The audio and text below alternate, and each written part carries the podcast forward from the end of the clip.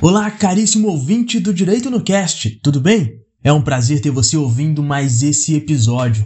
Hoje iremos dar continuidade às nossas revisões de direito das famílias. O tema desse episódio é direito matrimonial e nele trarei algumas noções gerais sobre o casamento.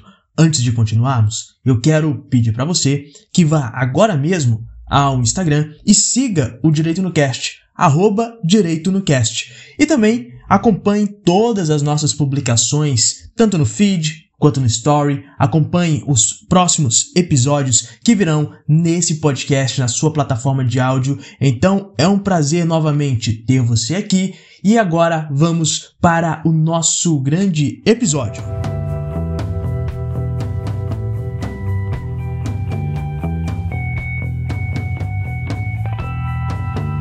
Começando o nosso episódio falando sobre noções gerais sobre o casamento, nós poderíamos fazer aqui um apanhado histórico gigante. Mas não é isso que a gente vai fazer aqui. A gente vai falar sobre a história? Vamos, vamos falar sobre a história e de forma bem rápida a partir de agora. Uh, no casamento, o casamento no Brasil ele foi regido durante muito tempo de forma religiosa. Então não havia a instituição uh, do casamento civil como nós conhecemos hoje. Hoje é plenamente possível a pessoa se casar somente no civil, como é dito popularmente. A pessoa se casa no civil. Não há a necessidade de casar no religioso mas até 1900, 1891 isso não era possível. Somente se casava no religioso. E qual era o religioso da época? Era a religião católica. Então você tinha que casar perante um padre uh, numa igreja católica se você quisesse de fato ser reconhecido uh, numa instituição como essa, como a instituição do casamento. A evolução dessa instituição belíssima, tão importante para a nossa sociedade, tão presente nos nossos uh, dias, uh, é, é gigante. A história ela vem evoluindo. Uh, vamos chegar a, uma, a um grande passo no ano de 2010, mas toda essa evolução de 1890, 1891 até 2010 passa-se por muita coisa.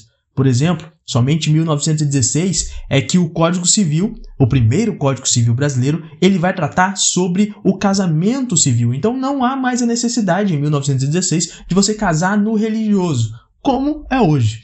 E só que nesse momento o Código Civil ele prevê apenas que as pessoas elas se casassem, não trazia uma dissolução para o casamento, coisa que hoje existe. O que existia em 1916 era o desquite, que ele era uma instituição semelhante ao que a gente conhece como a separação. Só que o desquite ele não dava fim ao casamento, somente à sociedade conjugal. E aí tem uma grande diferença entre sociedade conjugal e uma grande diferença também entre o casamento, ok? Uh, só que aí o disquite ele some do nosso ordenamento jurídico, ele some porque em 1977 surge a lei do divórcio. Ela traz então a possibilidade de, de dissolução do vínculo do casamento e não só do vínculo da sociedade conjugal. E aí, uh, nesse momento que surge o divórcio e a separação, com a lei do divórcio em 77, muda-se essa questão para 1988, quando surge a nossa Constituição. Porque aí, com a edição de uma nova Constituição, poderia-se ser revogado toda essa questão acerca de divórcio, de separação, enfim. O que não aconteceu. A Constituição de 88, ela manteve, ela incorporou o Instituto do Divórcio em seu ordenamento. E ainda prevendo a questão da separação, porque o nosso ordenamento jurídico, ele tinha a questão da separação no Código Civil de 1916, que continua em vigor até 2003, né? Final de 2002, aliás, início de 2003, uh, mesmo após a aprovação do Código Civil, que o atual Código Civil é de 2002, mas só passou a entrar em vigor em 2003. Então, com a edição do Código Civil que nós conhecemos, uh, esse nosso Código Civil ele trouxe os mesmos institutos que já tinham evoluído até aqui. E aí ele regula o casamento e também regula o divórcio. Em 2010, o maior passo que nós podemos dizer é que vem com a emenda 66, quando edita a Constituição Federal, uma emenda constitucional edita a Constituição Federal e retira a necessidade da separação, porque até então, até a edição dessa emenda 66, as pessoas somente poderiam se divorciar após passar por um período de separação, esse período de dois anos. E aí, uma coisa fica meio bagunçado no nosso ordenamento jurídico, vamos dizer assim. De um lado, a Constituição Federal diz que você pode se divorciar. Ela retira a necessidade de separação. Do outro, o Código Civil de 2002 mantém ainda os pontos referentes à separação. Continua sendo previsto no Código Civil a separação, em muito embora a CF tenha excluído essa instituição. Então, o que, que a gente faz? Por que, que essa bagunça é resolvida? Como que é resolvida? Você pensa na hierarquia das leis? O que, que é mais importante? O Código Civil ou a Constituição Federal? Logicamente, a Constituição Federal. Então, sua emenda constitucional muda a Constituição, tirando um instituto regulado pela, pelo Código Civil por uma outra lei, então você não precisa mais aplicar aquela lei ok? Sob pena, porque se aplicasse a questão da separação, esperar os dois anos para depois pedir o divórcio, uh, isso iria causar um grave dano ao ordenamento jurídico, principalmente porque haveria um desrespeito a uma norma constitucional. Então, se mantém a ideia de divórcio, mesmo sem a necessidade de divórcio, não precisa esperar dois anos para se divorciar, basta querer. E se uma parte quiser, a outra não briga. No, é, no, sistema jurídico brasileiro, o divórcio é direito potestativo. Basta um querer e o outro não tem nada o que fazer, tudo bem? E aí a gente tem que pensar o que, que é o casamento. O casamento nada mais é do que um vínculo. Esse vínculo será formado entre duas pessoas. No Brasil não é admitido o casamento uh, poligâmico, entre três, né, três ou mais pessoas, não é possível. Somente é, o casamento monogâmico que são as duas, as duas pessoas, né? O famoso, o famoso casal.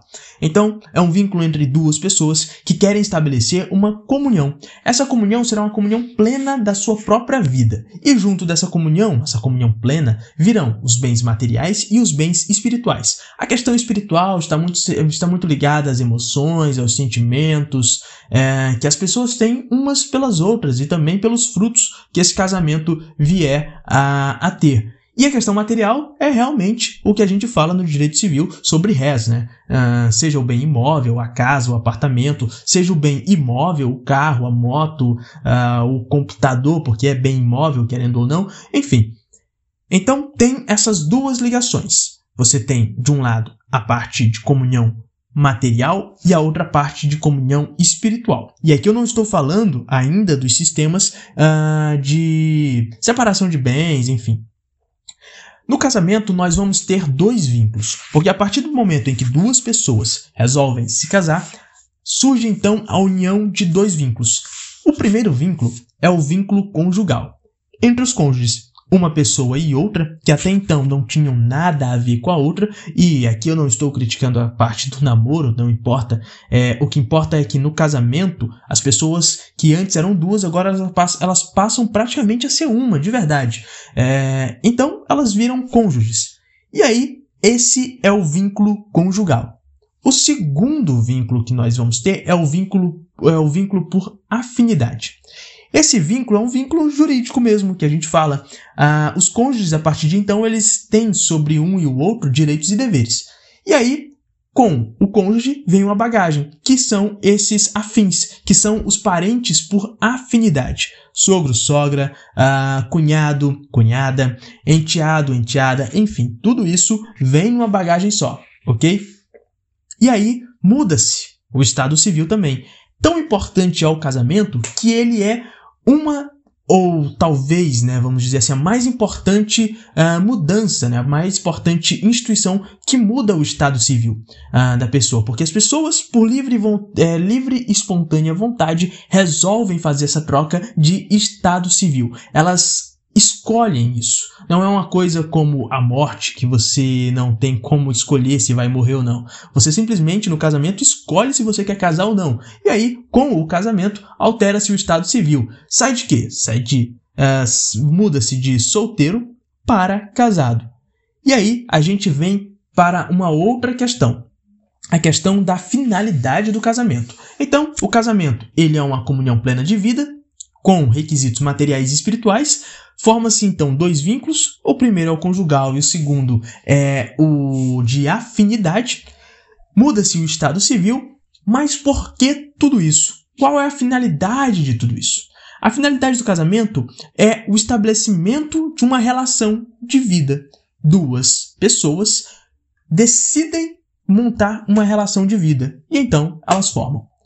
Mas o casamento, como ele é regulado pelo direito, como ele tem uma previsão jurídica, ele também tem uma natureza jurídica. E aqui onde a razão difere da emoção. Porque, por um lado, você pode definir o casamento de N formas como uma, com uma bagagem emocional.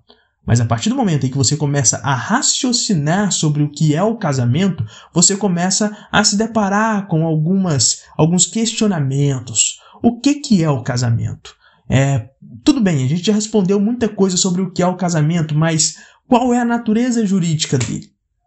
Tudo bem, ele forma uma sociedade conjugal, ele forma uma família, é, é, regido por diversas emoções, por muito sentimento, mas quando nós vamos para a questão jurídica, o que tem no casamento? O que, que é o casamento? O casamento ele é celebrado, ele tem uma forma solene, é talvez uma das coisas que acontecem no, na vida da pessoa com o maior número de solenidades possíveis, mas mesmo assim, o que é isso? Então, alguns autores vão se questionar sobre a natureza jurídica do casamento. Pois bem, o que é o casamento? O casamento é um contrato? O casamento é uma coisa que você celebra e ponto em que você negocia as cláusulas?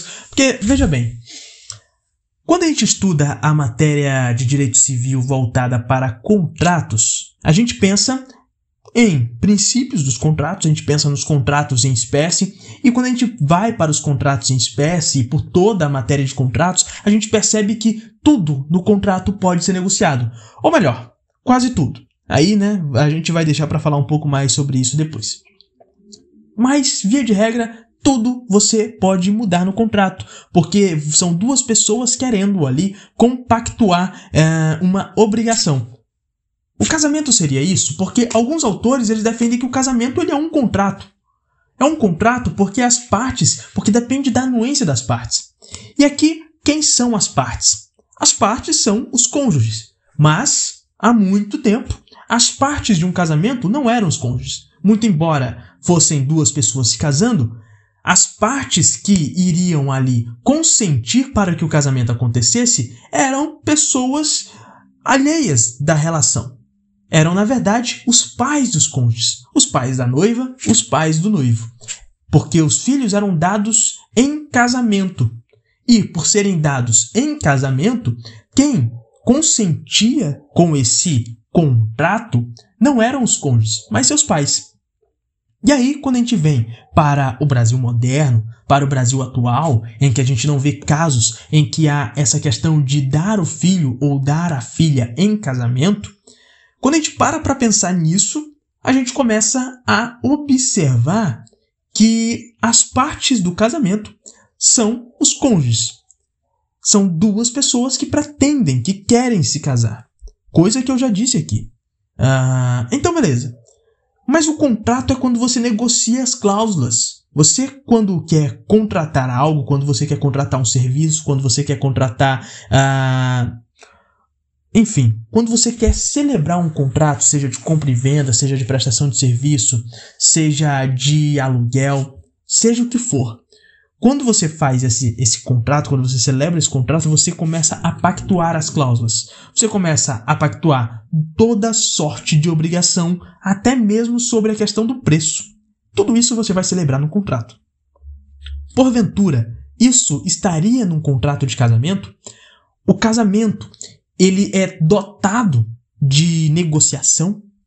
O marido consegue é, virar para a sua esposa e falar: Bom, seguinte, uh, de segunda a sexta é, eu trabalho e você fica em casa e nos fins de semana a gente viaja. Isso pode ser estipulado numa cláusula de, de casamento? É até engraçado pensar num, cenário assim. Um, um contrato em que é, marido e esposa colocam lá a cláusula dizendo de que às quartas-feiras tem futebol, então o marido tem que parar, a, a, esposa não pode atrapalhar o futebol que o marido vai assistir. E sei lá, nos outros dias tem novela e o marido não pode atrapalhar a esposa de assistir novela. Isso pode ser objeto do casamento? Você consegue prever isso em cláusulas?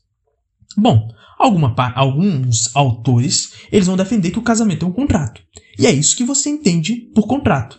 Esses autores, claros, eles se prendem somente à questão da anuência, de que por eu e a outra pessoa concordar, concordarmos em, é, com, por nós concordarmos em nos casarmos, então nós estaremos celebrando um contrato. Mas, por todos esses exemplos que eu dei, a gente começa a perceber que um contrato não é bem, que um casamento não é bem um contrato. Não há cláusulas, você não compactua obrigações. É, e veja bem, quando você fala de um contrato, você pensa é, em algo que vai lhe resultar um problema, que pode, melhor, né? Vamos dizer assim, que pode no futuro lhe causar um problema. Então você já pensa na responsabilidade. No momento em que as pessoas se casam, elas estão pensando nisso, muito embora seja possível que o casamento ele é, resulte em responsabilidades de ambos os cônjuges é, para um ou outro e até para terceiros, né, já que desse casamento terá terão frutos. Uh, Será se as pessoas estão realmente pensando nisso? Bom, via de regra, e olha, via de regra mesmo, não acontece isso. E tem mais, como eu já falei, num contrato você compactua, você vai, né, pactuar todas as cláusulas. Mas são todas as cláusulas mesmo? São todas as cláusulas de um contrato? Porque vamos dizer assim, o casamento é um contrato, são todas as cláusulas do casamento que você consegue modificar? Será se não existem cláusulas que você não, que são impossíveis de ser alteradas, de serem alteradas? Por exemplo, para celebrar um casamento, você consegue fazer isso uh, em um pedaço de guardanapo? Você consegue fazer celebrar um casamento é, no pão, no saco de pão? Você consegue fazer esse tipo de coisa? Não, você não consegue. Numa folha A4? Não. É, a menos que essa folha A4 seja do cartório? Não. E mesmo assim, não será numa folha A4. Será numa certidão. Certidão essa que leva o nome de certidão de casamento. Por óbvio. Então, se a gente parar para pensar de que talvez fosse sim um contrato, será se o casamento não seria um contrato especial, já que tem cláusulas né, de adesão, cláusulas ali inegociáveis, e aí se compara muito com o contrato de adesão? Pois é, esse é o segundo ponto. Uma segunda corrente da doutrina vai dizer que o contrato de casamento é um contrato especial, porque ele é comparado a um contrato de adesão, já que existem pré-definições que deverão ser aceitas para que ocorra a celebração. Sem a aceitação dessas pré-definições, não haverá celebração de casamento. E olha, essa segunda corrente tem peso. Tem peso porque quem a defende, uma das pessoas, né, um dos doutrinadores que a defende, que é adepto dessa teoria, é a autora Maria Berenice Dias. E olha, todos nós conhecemos um pouco sobre essa grande autora do direito das famílias. Por outro lado, a gente pensa que um contrato é algo muito frio. Por tudo que eu já disse até aqui, por esses últimos sete minutos falando e comparando o casamento com um contrato. O contrato, ele é muito frio. Mas um casamento, ele é tão frio assim? Será que o casamento ele não está ah, repleto de emoções, de sentimentos? Pois é. E aí é onde entra a terceira corrente da doutrina, que fala que o casamento de forma alguma ele é um contrato. Na verdade, ele é uma instituição. E quem defende essa teoria, quem defende essa linha na doutrina, é a Maria Helena Diniz. Ela vai dizer que o casamento ele é muito mais que um contrato porque contratos, por tudo que eu já disse e de fato são, são coisas frias, são coisas extremamente técnicas. Muitas das vezes você celebra um contrato acompanhado de um advogado, já pensando nas consul... já, né, uh, tendo passado pelas consultorias e já pensando nas responsabilidades civis decorrentes daquela obrigação. Só que o casamento não é assim. O casamento ele é repleto de emoções. As pessoas se casam por emoção. As pessoas se casam por um sentimento e não porque querem simplesmente tirar vantagens umas das outras, já que é isso que você busca em um contrato. Tudo bem, Então, nós já vimos que tem três teorias até aqui, três correntes na doutrina. Uma que diz que é um contrato, a outra que diz que é um contrato especial, a outra corrente que diz que é uma instituição. Mas seria então um ato complexo? Bom, o que, que seria um ato complexo? Seria uma mistura entre contrato e instituição. Isso porque, de fato, você quando compactua um casamento, quando você celebra uh, o casamento, você pensa, pô, lá na frente isso pode me resultar dores de cabeça. Talvez você não pense isso uh, no momento em que você está assinando, mas você pensa isso antes.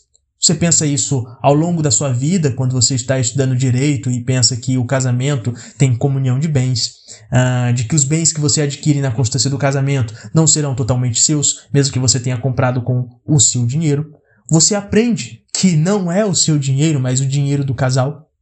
Porque isso, claro, dependendo do regime de separação de bens, uh, mas você aprende que o casamento ele tem tanto relações emocionais quanto relações materiais. E já foi isso que eu falei aqui, certo?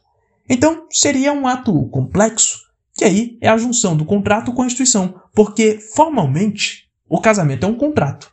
Formalmente, você assina um documento. E existe, inclusive, a presença de testemunhas. Inclusive, é celebrado em um local que tem fé pública. Só que o seu conteúdo, ele é totalmente institucionalista. Porque no conteúdo, não estou falando no conteúdo do contrato, mas do conteúdo na mente das duas pessoas, tem grandes paixões, grandes amores, grandes sentimentos. E aí o casamento então se tornaria um ato complexo? Bom, o importante é que nesse ponto eu não lhe dou uma resposta. Eu não digo qual é a natureza jurídica do casamento. Eu não lhe digo se ele é um contrato, se é um contrato especial, se é uma instituição ou se ele é um ato complexo. O que eu lhe digo aqui é que você tem que saber essas quatro correntes, seja para a prova que você vai fazer sobre o direito das famílias, seja para a prova de um concurso, seja para a sua vida como profissional do direito. Saiba essas quatro correntes, porque é muito importante.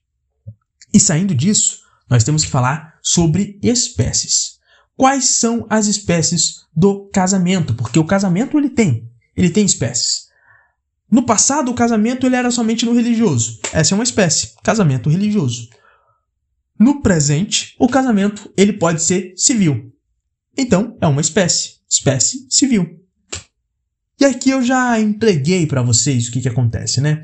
O casamento no civil, ele é um casamento que ocorre em cartório, onde as pessoas se dirigem a um cartório que é dotado de fé pública e ali assinam um documento chamado certidão de casamento. Tem toda uma solenidade por trás de tudo isso, enfim. E há também o religioso com efeitos civis. Esse daqui, ele ocorre fora do cartório. Ele vai acontecer numa igreja. Só que veja bem, não é um casamento religioso puro e simples. Não é as pessoas que vão à igreja e o pastor, o padre, uh, enfim, vão lá e abençoam o casal e então essas pessoas se casam e acabou. Não, não é isso. Esse tipo de casamento no religioso que eu acabei de narrar para vocês, em que ah, duas pessoas vão a uma igreja e aí o líder religioso abençoa o casamento delas, não tem efeitos civis de forma alguma. Porque se não houver um registro civil, não há então esses efeitos. O religioso com efeitos civis, ele vai ocorrer fora do cartório, vai ocorrer em uma igreja, só que vai ter uma habilitação prévia e depois vai ter um registro após a cerimônia. Então as pessoas antes se dirigem ao cartório, elas se habilitam para o casamento, elas manifestam a vontade de que vão se casar, passa-se toda a solenidade. No dia que há o religioso, o casamento religioso em uma igreja, as pessoas se casam perante a fé que elas professam e após isso, após a cerimônia, haverá então o registro. É praticamente como se você saísse da igreja e ao invés de você ir curtir sua lua de mel, você fosse curtir uma, um chá de cadeira em um cartório. Pode não ser um cartório, claro, não precisa. Na verdade, um oficial do cartório, ele irá até o local para fazer o registro desse ato solene que acabou de acontecer. E bom, eu estou falando aqui muito sobre atos solenes, estou repetindo muito essa palavra, solene, solenidade, enfim. Solenidade nada mais é do que um dos caracteres do casamento, certo? Porque o casamento ele tem características. É... Então, uma dessas características é a solenidade. Só que eu não vou começar falando sobre ela. Eu quero falar sobre uma outra coisa tão importante quanto a solenidade. É, uma das características do casamento é a livre escolha do nubente. A pessoa que vai se casar escolhe com quem ela vai se casar. Como eu já disse, não tem mais aquela questão de você ser dado em casamento. Então, primeira característica, a livre escolha do nubente. Do nubente. A segunda característica é a solenidade porque trata-se de uma série de atos. Essas, esses atos eles devem ser estritamente observados. Não pode deixar de ser feito nenhum desses atos, porque todos eles estão previstos na lei e a lei obriga que esses atos aconteçam. O Código Civil não diz que é uma faculdade, não é uma faculdade que haja o registro em cartório, não é uma faculdade que as pessoas se habilitem 30 dias antes para a, a data que de fato acontecerá a cerimônia no civil. Não, não são faculdades, são obrigações. O Código Civil ele traz cada um desses atos nos seus artigos e, se não forem cumpridos, não acontecerá casamento. O casamento tem uma outra característica. É uma característica de que ele é uma norma de ordem pública. As normas, elas são cogentes, Portanto, elas não vão ser passíveis de transação. Uma norma de ordem pública não quer dizer que é uma norma de direito público. Não confundam, tudo bem? Uma norma de ordem pública significa que o casamento, apesar dele ser um ato privado, um ato entre duas pessoas, e somente duas pessoas, tá? No Brasil não existe o casamento poligâmico, somente o monogâmico. Uh, então, por ser um ato entre duas pessoas, embora seja um ato privado, ele tem efeitos de ordem pública. Porque as normas que regem ele são normas cogentes impassíveis de transação, ou seja, não podem ser negociadas. Você não pode chegar no cartório, se habilitar para o casamento e ao invés de ficar 30 dias no mural do cartório, em 30 dias como edital de casamento, o seu casamento, a sua cerimônia que irá acontecer, você não pode negociar. Ah, não, ao invés de ser 30 dias, por que a gente não faz só 15 dias? Não, não dá para negociar. A lei diz que são 30 dias, pois ponto. 30 dias, acabou. Outra característica do casamento é que é uma união permanente. E muita calma nessa hora. União permanente não é, é, como a gente conhece, uma obrigação, não é uma obrigação. Sabemos que a união do casamento ela poderá ser dissolvida, Uh, não é necessário, não existe mais a obrigação das pessoas se manterem casadas até que a morte os separe. Não existe mais essa obrigação, não pelo menos na esfera civil. Uh, a união ela será permanente, porque em tese o casamento ele não é feito com um prazo de validade. Você não casa pensando, pô, daqui cinco anos irei me divorciar e aí eu pego metade do patrimônio, vivo minha vida como eu quiser, caso de novo se eu quiser. Você não pensa isso, isso não passa na cabeça de quem está casando. Pode até passar, claro, pode até passar, mas essa não é a característica do casamento. A característica do casamento é que as pessoas se casem com um propósito de que vivam juntas até que de fato a morte os separe. Tudo bem? Essa é uma outra característica do casamento. O casamento também tem uma outra característica muito importante, que na prática, a gente vê que ela é um pouco uh, burlada, vamos dizer assim.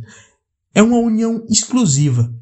O que, que significa união exclusiva? O que, que significa algo exclusivo? Significa que o seu cônjuge ele é exclusivo seu. Você não divide ele com nenhuma outra pessoa. Peraí, quer dizer que você está num relacionamento em que você não, em que o seu cônjuge não lhe permite ver, por exemplo, ter contato com os amigos, ter contato com a família? Não, não é isso. Eu estou falando sobre a questão de relacionamento mesmo, relacionamento íntimo, relacionamento pessoal. Uh, cada indivíduo pode se casar apenas com uma pessoa. Isso de cada vez. Se houver o divórcio, aí você casa com outra pessoa. Uh, temos famosos que casaram várias e várias vezes. Enfim, é uma união exclusiva. Cada indivíduo vai casar apenas com uma pessoa de cada vez, porque se houver duplo casamento, né, vamos chamar assim duplo casamento, pode, né, vamos já jogar a palavra, havendo a bigamia, pode acontecer um crime, crime lá do Código Penal, o crime de bigamia.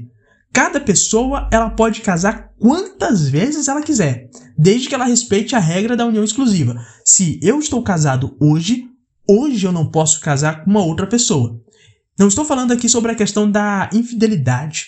a infidelidade ela não é mais crime no ordenamento jurídico brasileiro. Uh, há muito tempo não é mais. A pessoa que mantém um relacionamento amoroso fora do seu casamento, vamos falar assim, a pessoa que trai o seu cônjuge, ela não incorre mais em crime nos dias de hoje, tá bom? Ela somente vai incorrer em crime se ela casar com a outra pessoa, se ela casar com uma outra pessoa, tudo bem?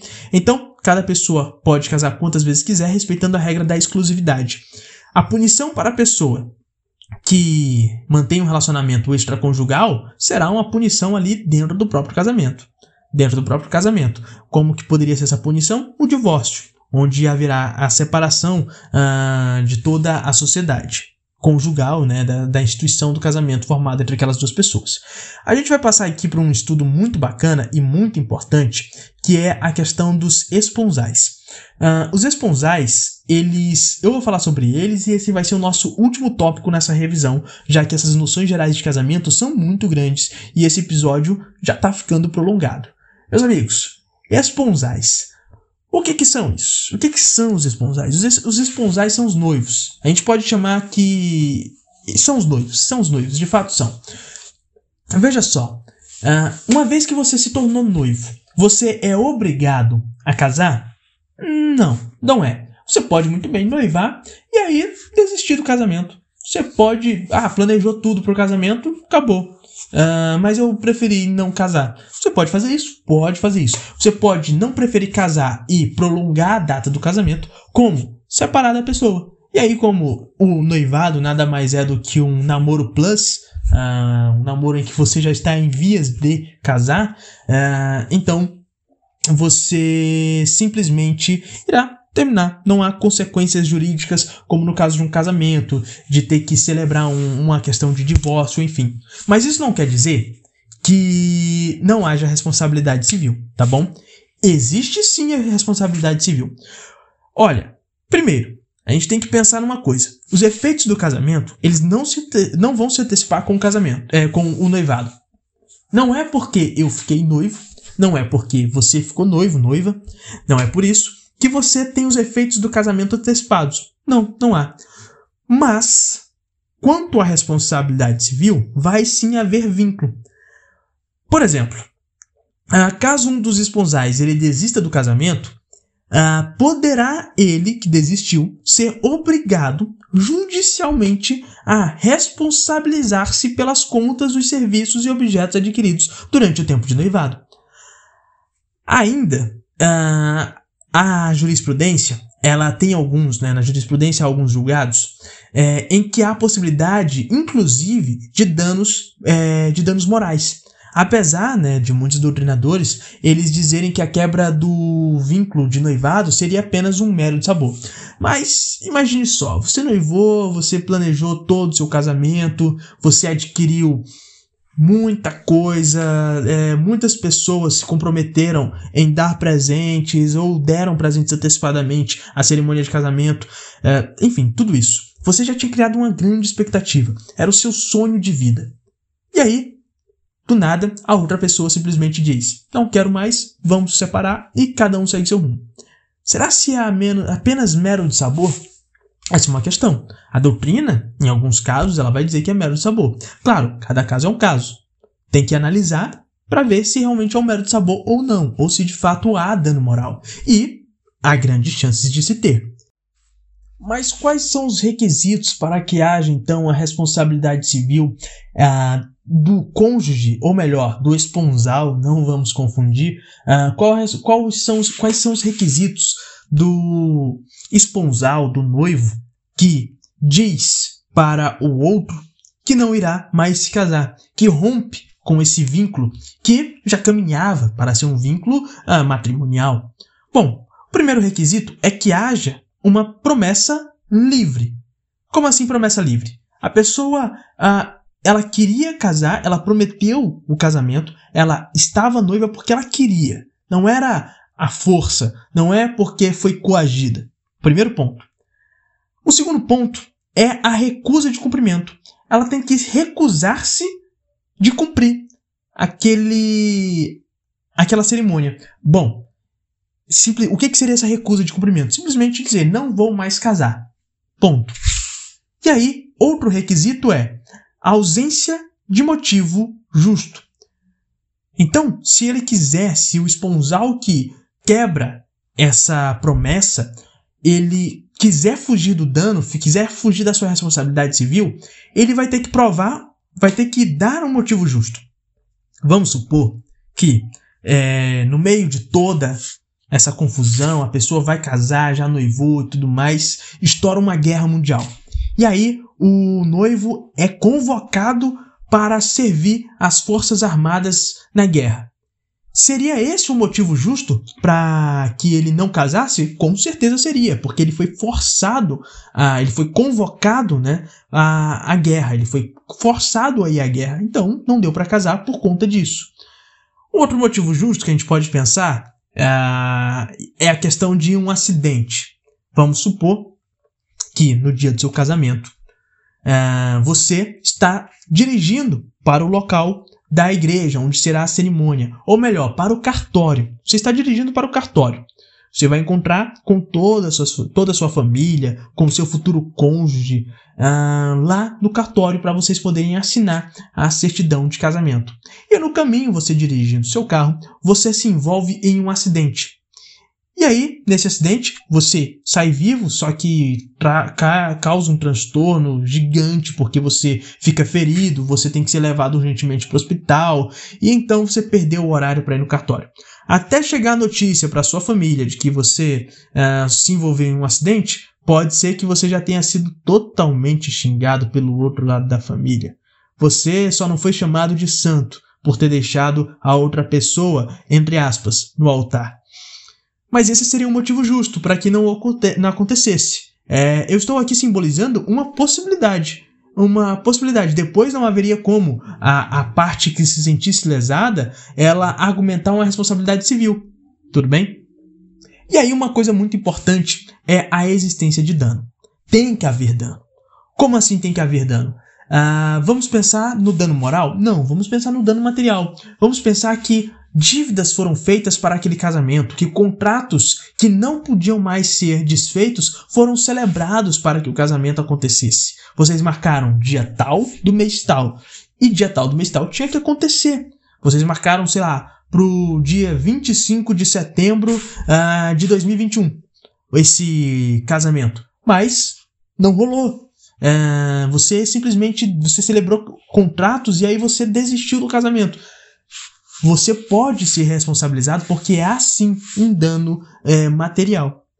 Esses requisitos, eles são todos observados para que seja quebrado esse contrato, tudo bem? Porque você estava a vias de celebrar um casamento, tudo bem?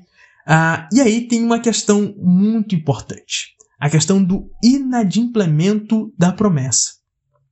Pensa só, você convidou várias pessoas para o seu casamento que iria acontecer. Você fez várias, você recebeu e você recebeu e você deu várias promessas de que aquele casamento iria acontecer e de que presentes seriam dados. Então pense só, as doações, ou seja, os presentes dados, né, as, as doações dadas por um esponsal ao outro deverão ser devolvidas. É, tudo aquilo que foi conquistado durante o noivado e os presentes que um deu ao outro. Pensa que o seu uh, noivo lhe deu um, um, celular, ou pense que você uh, deu um carro para o seu noivo, para a sua noiva.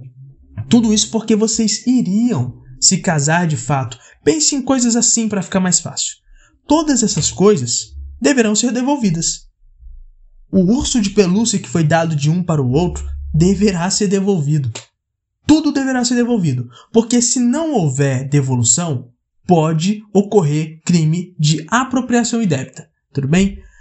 Há previsão legal no Código Civil sobre essa questão, sobre essa devolução. Tudo bem? Eu vou ler para vocês o artigo 546 do Código Civil, que diz o seguinte: a doação feita em contemplação de casamento futuro com certa e determinada pessoa, quer pelos nubentes entre si, quer por terceiro a um deles, ou a ambos, né, a ambos ou aos filhos que, de futuro houverem um do outro, não pode ser impugnada por falta de aceitação e só ficará sem efeito se o casamento não se realizar. Muito importante isso, porque, como eu disse, se não houver a devolução desses, dessas doações, poderá acontecer o crime de apropriação indébita.